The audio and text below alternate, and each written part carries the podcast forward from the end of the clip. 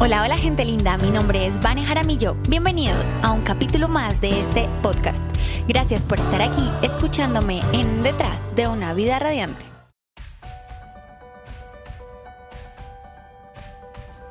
Qué gusto tenerte de nuevo aquí prestándome tus oídos. Muchas gracias. Estoy segura que esta historia te encantará. Corría por la casa con un juego que había inventado. Se divertía con las historias que había dibujado rápidamente en su imaginación, una tras otra. Corría allí allá, un movimiento agitado. Tumbó el jarrón favorito de su mamá. Se escuchó el estruendo. La niña quedó paralizada del miedo viendo todas las piezas rotas en el suelo. Su madre corrió preocupada pensó que algo grave le había ocurrido a su niña. Fue peor la sorpresa al ver el jarrón roto en el suelo. El rostro de preocupación de la madre se transformó en enojo. Estaba muy molesta y empezó a gritar. No te fijas, no haces las cosas bien. ¿Por qué no tienes cuidado siempre haciendo las cosas mal? ¿Piensas que me gano la vida jugando? Trabajo duro para comprar cosas lindas para la casa. Me encantaba ese jarrón recoge el desastre que hiciste y saca esa basura de aquí. No quiero verte. La niña trajo una escoba y una bolsa, limpió el piso, recogió las piezas poniéndolas dentro de la bolsa mientras las lágrimas escurrían despacio por su rostro. Terminó de recoger todo y salió de casa a dejar la bolsa en la calle. Ya fuera de casa, llorando con más fuerza, le dolía el pecho tenía una combinación de emociones que no entendía. Era tan extraño para ella pensar que su mamá se había enojado tanto por el simple juego que ella estaba haciendo, que había hecho tan malo. En medio de sus sollozos, su vecino, de rasgos orientales, se le acercó y le dijo, ¿por qué lloras? ¿Puedo ayudarte en algo? La niña se limpia los ojos encharcados que le impiden ver con claridad lo mira y recuerda los juegos con sus amigos en donde imitan al vecino y dicen, ahí viene el chino. El señor la mira y le dice, ¿estás mejor? Ella le responde decepcionada, la verdad es que estaba jugando y rompí este jarrón. Mi mamá se enojó mucho, me gritó y me dijo cosas muy feas. Entonces he salido a botar este jarrón roto como ella me lo dijo el vecino se queda mirando. la bolsa, la le dice amablemente, no es tan grave. ¿Me permites ayudarte? Podemos reparar ese jarrón. La niña se le burla, pero está muy roto. No tiene arreglo. Mi mamá dijo que ya es basura. Claro, pero podemos intentarlo, respondió él. Nada perdemos con intentarlo, ¿cierto? La niña un poco indecisa pensando, estos chinos sí que son raros. Acepta finalmente la propuesta de su vecino. Así que se queda ahí, en el andén, sentada esperando, mientras va sacando las piezas de la bolsa. Él trae una pequeña tabla, un tarro con algo dorado y se sienta junto a ella. Juntos intentan unir las piezas poniéndolas en un cuidadoso orden sobre la tabla para reconocer cómo pueden volver a armar el jarrón. Finalmente, con un mapa general de las piezas con las que cuentan, el hombre abre el frasco con el líquido dorado y con mucha paciencia y delicadeza van uniendo pieza por pieza de esa cerámica fracturada. La niña lo mira y le dice, ¿cómo se nota que usted nunca ha hecho esto? Se ve feo, se ve el pegamento dorado en cada unión. Mi mamá se va a dar cuenta que lo pegué. Él la mira y con una sonrisa muy paciente nuevamente le dice, en Japón, mi país, antes de que pueda continuar, la niña lo interrumpe diciendo, ¿Japón? Todos pensamos que era de China. Nuevamente, con su personalidad calmada y pausada, le responde, somos un poco diferentes.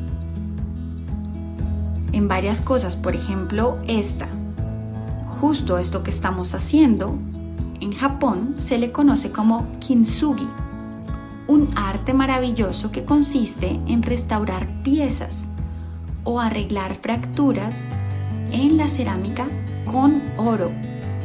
Entonces, esto que te parece que se ve exagerado y resalta la cicatriz de este jarrón, es la parte esencial de esta práctica. Las marcas forman parte de la historia de este objeto y deben mostrarse en lugar de ocultarse. Entonces, lo que lograremos es destacar y resaltar la belleza de las heridas que tuvo este objeto, porque nos recuerda que los golpes o heridas que tenemos nos hacen ser quienes somos, como esa cicatriz que tienes ahí en la rodilla. ¡Ay, sí! Fue cuando estaba aprendiendo a montar bicicleta, dijo la niña. Exacto, eso mismo le va a pasar a este jarrón. Luego contarás cómo obtuvo estas cicatrices y cómo su fragilidad le permitió convertirse en este lindo objeto que vas a llevar a tu casa. Terminaron de unir las piezas, el jarrón quedó maravilloso. El vecino le dijo, ten cuidado, debes dejarlo quieto por al menos unas 8 horas para que se seque el pegamento y quede funcionando perfectamente. Lo metieron en la bolsa con mucho cuidado y la niña regresó a su casa con una gran sonrisa. Entró entusiasmada. Con la delicadeza de quien cuida un gran tesoro, llevaba la bolsa con el jarrón en sus manos. Su mamá la mira y le habla con desdén, señalando que se demoró mucho botando una simple basura. Y luego la mira con curiosidad y le dice, ¿qué traes ahí? Niña saca de la bolsa el jarrón reparado. La mamá sorprendida le pide que le explique cómo logró arreglarlo si de verdad estaba hecho trizas.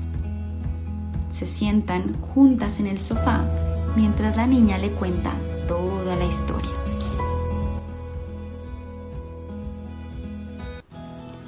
Ahora, permíteme preguntarte, ¿cuántas veces has creído que las cosas no tienen sentido por una pequeña falla o un error? ¿Cuántas veces has juzgado a otros por un error cometido? ¿O cuántas veces le has restado valor a algo porque no sale como lo esperas o como lo imaginabas, sintiéndote culpable o culpando a los demás? ¿Cuántas veces has temido ser reconocido frágil ocultando el inocente hijo de Dios que eres? Ocultando tu sabiduría interna, ocultando tu impecabilidad. ¿O cuántas veces te has dado por vencido por un error que puede ser reparado?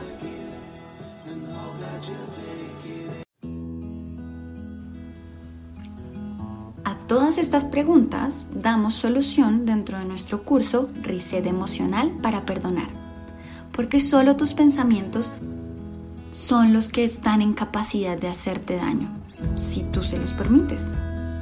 Bien, así que veamos cuáles son las tres enseñanzas que podemos rescatar de esta historia para esas heridas que nos han llenado de cicatrices emocionales, el alma. Primero, siempre existe una manera diferente para ver las cosas.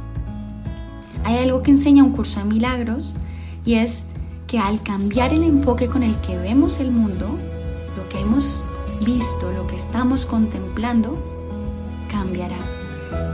Si yo elijo cambiar la forma en que veo el mundo, entonces mi mundo cambiará.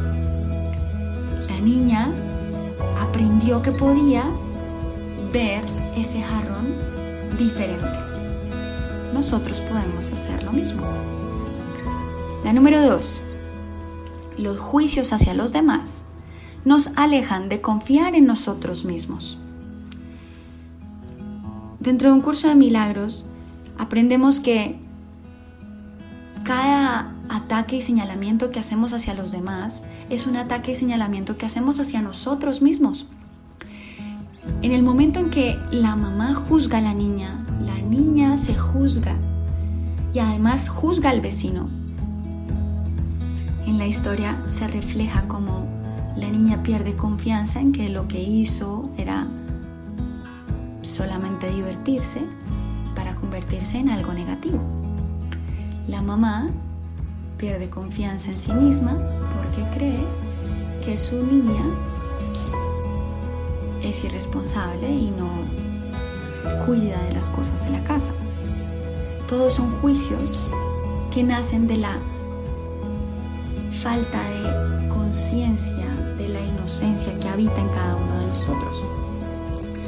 Pero este vecino le muestra a la mamá y a la niña que existe una manera de confiar, que es como lo enseña el curso, ¿no? Un curso de milagros nos dice, confío en mis hermanos porque son uno conmigo. Cuando la niña se permite confiar en ese vecino, se permite confiar en sí misma de que puede reparar un error y que además puede ver ese error como algo grande, maravilloso y como si fuera poco, que es una manera de recordar que la fragilidad nos hace fuertes. Y eso nos lleva a la tercera enseñanza, que es cada error es una oportunidad de crecimiento para reconocernos inocentes. Toda esta, esta información que recibimos constantemente sobre el crecimiento espiritual, a mí me gusta como la manifiesta un curso de milagros, porque el curso dice que eres inocente, que eres impecable. Y yo podría resumir que el crecimiento espiritual es reconocernos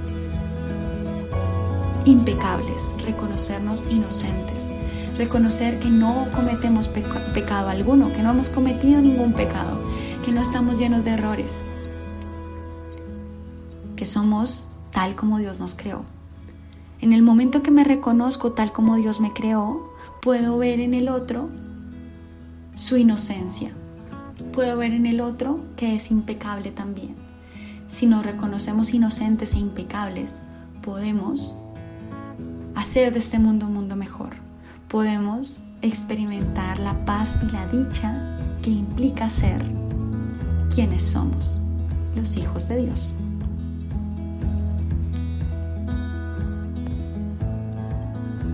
Bien, eso ha sido todo por hoy. Me encantó tenerte aquí. Gracias infinitas por prestarme tus oídos, por estar aquí conmigo, por quedarte hasta el final por favor déjame un comentario, hazme saber qué te pareció esta historia, si te toca el alma y si te toca el alma, por favor, abre rápido Insight Timer y entra de una vez al reset emocional para perdonar. Son 21 días de perdón profundo para hacer de tu vida una vida gozosa, una vida radiante. Bueno, y pues esto es obligatorio, compárteselo a algún amigo. Y si quieres un poco más de esto, pues ya sabes, te registras en banejaramillo.com en el tema que más te llame la atención y pronto estarás recibiendo mis correos electrónicos. Y si tienes alguna pregunta, duda, si quieres que te resuelva algo en especial, escríbeme a baneresponde.banejaramillo.com. Gran parte de las historias que están aquí contadas dentro de este podcast han sido inspiradas en personas que me han escrito sus preguntas. Entonces, si quieres una historia inspirada en una de tus preguntas, pues déjamela. Puedes también escribirme por WhatsApp. Empiezas con el indicativo de Colombia, que es 57, y sigues con 312-354-7065. Ya sabes, puedes escribirme a vaneresponde.com o por WhatsApp al 57 312 354 7065. Te envío un abrazo radiante. Mil y mil gracias por escucharme en Detrás de una vida radiante.